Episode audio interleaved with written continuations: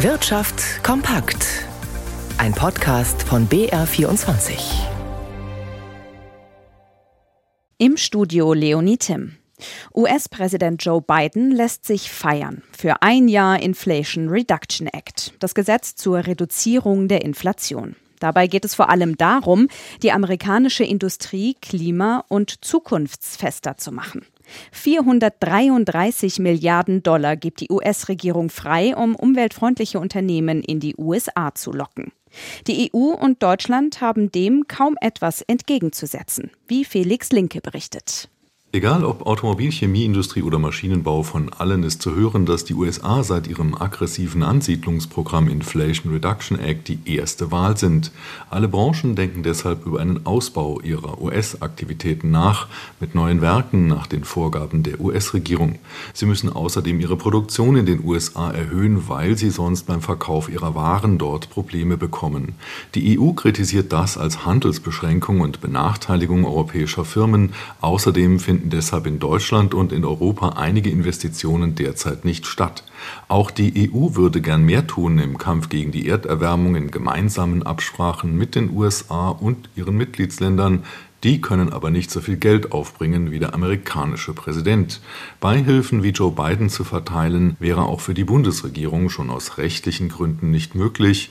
Sie wären ein Verstoß gegen das EU-Wettbewerbsrecht, das finanzschwächere Länder schützt, aber nicht vor den USA.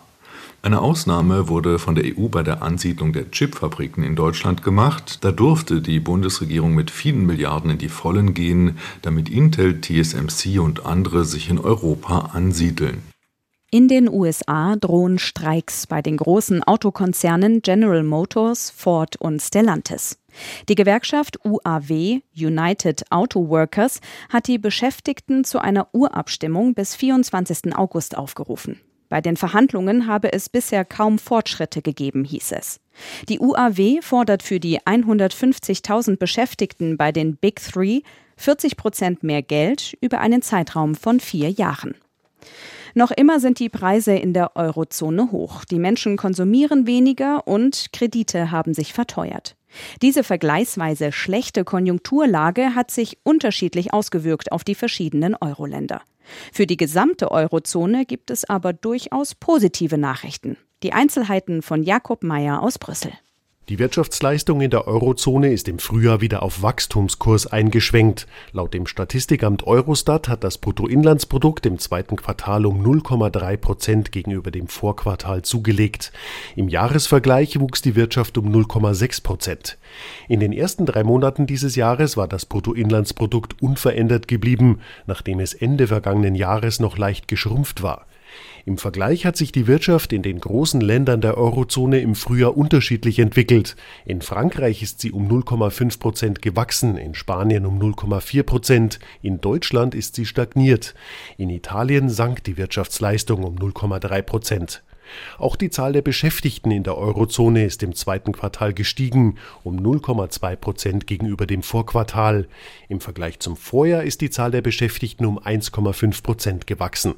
Und damit schauen wir an die Aktienmärkte zu Ralf Schmidberger in unserem BR24 Börsenstudio. Ralf, wie ist die Stimmung an den deutschen Aktienmärkten eine Dreiviertelstunde vor Handelsschluss?